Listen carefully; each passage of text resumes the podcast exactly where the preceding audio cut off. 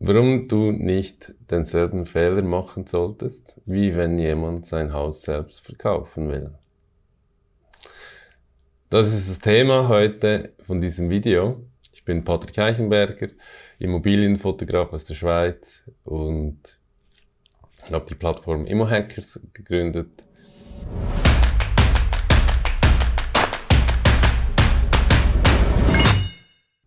Warum machen die meisten Immobilienmakler denselben Fehler wie ihre beinahe Kunden, die nämlich selbst verkaufen möchten. Wie du weißt, oder ich denke, ein Argument von dir ist sicher, dass du, wenn jemand das Haus äh, selbst verkaufen möchte oder die Wohnung oder die Immobilie, dass du dem rätst, dass er dich nimmt als Makler, weil das dein Beruf ist, weil du Experte darin bist, weil du dich auskennst, worauf du achten musst und schlussendlich auch einen höheren, vermutlich einen höheren Verkaufspreis erzielst, als wenn der Eigentümer das Haus oder die Immobilie selbst verkauft hätte. Das Merkwürdige ist einfach, dass die meisten oder viele Immobilienmakler, ich will da nicht jemand in einen Topf schmeißen, aber die sagen eigentlich denselben Fehler auch machen mit ihrem Auftritt, mit der Vermarktung von ihnen und vor allem auch von den Objekten, von den Immobilienobjekten. Ich sehe immer wieder, gut, mir fällt es natürlich auch sehr auf als äh, professioneller Immobilienfotograf, aber ich sehe immer wieder schreckliche Aufnahmen von Immobilien im Netz. Und das Schlimme ist eigentlich, wenn man dann schaut, dass die, die Objekte von Makler aufgeschaltet worden sind. Also warum nicht, wenn du, ich, ich bin immer ein Fan vom Outsourcen. Wenn äh, jemand gut ist oder, äh, nein, ich muss so sagen, wenn man etwas nicht sehr gerne macht, spielt eigentlich keine Rolle, ob man es sehr gut kann aber wenn man es gar nicht gerne macht, dann sollte man diese Aufgabe abgeben. Eigentlich solltest du wirklich vor allem dich konzentrieren, konzentrieren auf die Dinge, die du sehr gerne machst. Jetzt zum Beispiel auch, ich bin kein Designer, ähm, ich kann das nicht, auch wenn ich kreativ bin äh, beim Fotografieren, aber äh, Design und so sind nicht meine Stärken. Und ich nehme an, auch du bist kein Fotograf. Du bist Immobilienmakler, äh, Profi auf diesem Gebiet. Und ich verstehe nicht, weshalb man die Fotos nicht von einem Profi machen lassen lässt. Weil das sind zwei Berufe. Und es macht so viel aus. Ich verstehe das nicht. Das erste, mein, der Mensch ist sehr visuell ähm, fokussiert.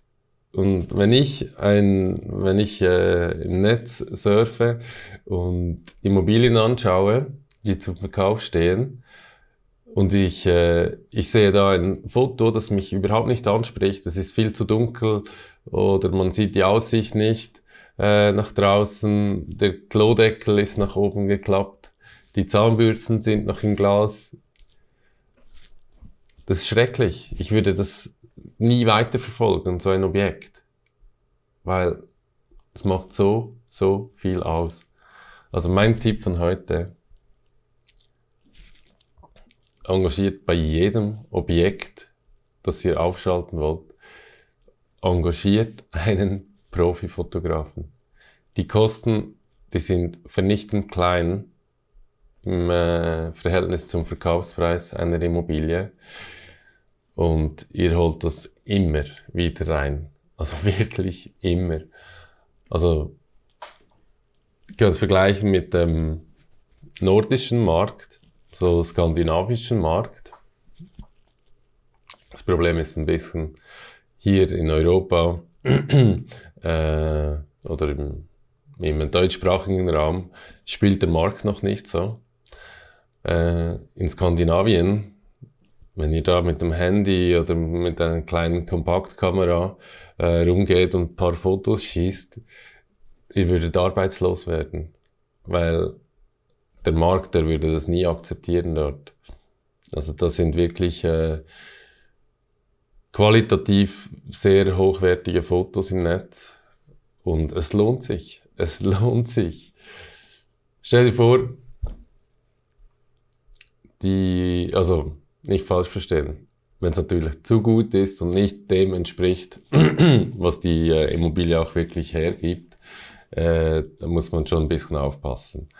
Ich spreche auch nicht davon, dass man jetzt ein ultra, ultra Weitwinkel äh, Objektiv nimmt und äh, die Wohnung dann ja, viel größer aussehen lässt, als sie ist.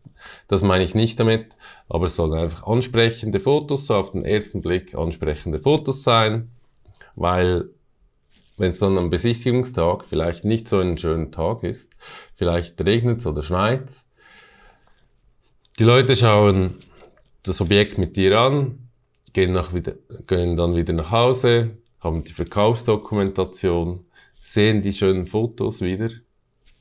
Und das ist auch das, was bleibt. Die Erinnerung an die schönen Fotos. Die können Sie immer wieder anschauen. In deiner Doku, im Inserat, das du aufgeschaltet hast. Immer und immer wieder. Und das ist eigentlich, das speichern die Leute. Also, mein Tipp von mir, als Immobilienfotograf, klar muss ich das sagen, aber es ist einfach so. Das hat man herausgefunden. Du erzählst einen höheren Preis, das Objekt ist schneller verkauft, die Leute sind so visuell fixiert. Also mach bei jedem, wenn du nicht Top-Fotograf bist, wenn du nicht weißt, was ein Tilt-Shift-Objektiv ist, wenn du noch nie ein Stativ in der Hand gehalten hast, wenn du nicht weißt, wie mit Blitz umgehen, dann engagiere, gehe auf Google, suche dir einen Immobilienfotografen, schau seine Bilder an, ob dir das äh, zusagt und dann mach bei jedem Objekt, lass ihn fotografieren. Und du wirst sehen, das wird einen immensen Unterschied machen. Gut, das war's von mir.